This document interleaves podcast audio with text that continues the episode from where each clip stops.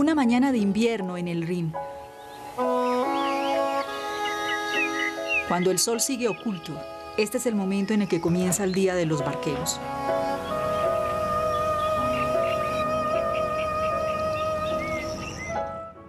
¿Cuánto tiempo estuvo en esa barcaza?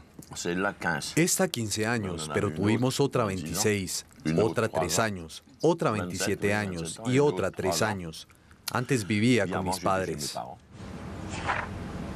Al igual que sus padres, Richard y Chantal sienten pasión por su profesión de marineros.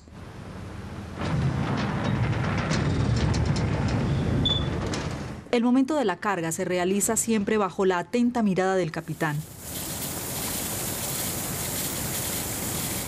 Hoy colza, mañana chatarra o abono. Richard acepta todos los envíos, pero ha tenido que reducir el número de toneladas cargadas. 250 y normalmente 500, 525. Pero con el RIN a un nivel tan bajo no puede cargar más, si no, nos quedaremos encallados porque no hay suficiente agua. Para la limpieza del casco, Chantal puede contar con una ayuda inesperada. Es un Karcher natural ecológico. Está limpiando el forro de costado. Hay algo de vegetación, pero bueno, está llenándose el estómago. ¿Le gusta la vida a bordo, Chantal? Por supuesto, mire el entorno. Es precioso, la naturaleza. ¿Ven la pequeña niebla con árboles negros y el sol blanco? Es hermoso.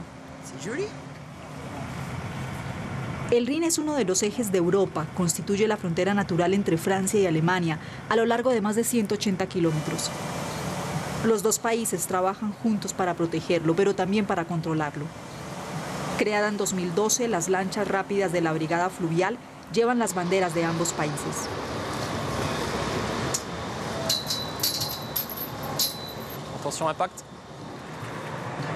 Y las inspecciones se realizan en ambos idiomas. Comprueban la bitácora para ver si cumplen las condiciones de navegación.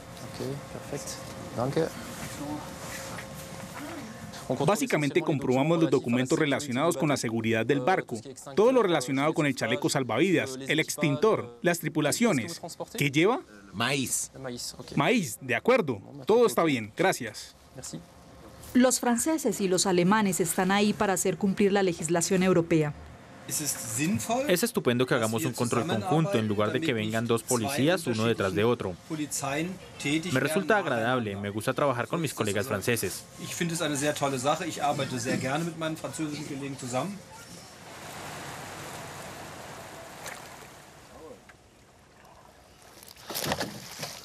A pesar del transporte de mercancías y la industrialización, el Rin no está tan contaminado.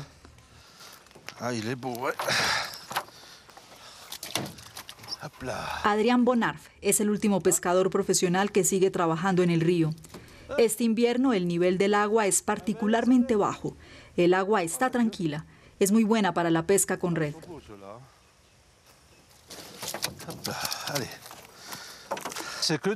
Es una red de malla grande y por eso solo atrapa peces muy grandes. Se trata de un pez que se ha reproducido al menos cuatro o cinco veces para garantizar la sostenibilidad de la especie.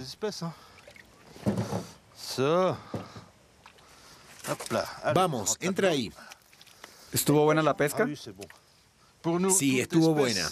Para nosotros, cualquier especie capturada es buena. No estamos obligados a clasificar y descartar el 80% de las capturas. ¿Logra venderlo todo? Sí, todo. Adrián es un pescador, pero también dice ser un pescador de melodías. Mi musa está ahí cerca. Es el ring, eso es. Siempre lo ha hecho. Yo venía al ring cuando era muy joven y siempre me ha atraído.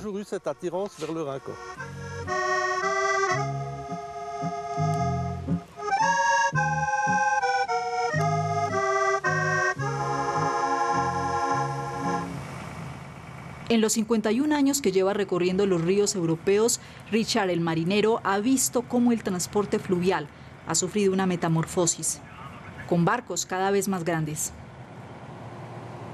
Neerlandés, por supuesto, de Rotterdam. 24 horas al día, arriba y abajo. Eh, estaba programado como el tren de alta velocidad. Haya niebla, sea noche o lo que sea, sigue navegando. Ah, hace frío.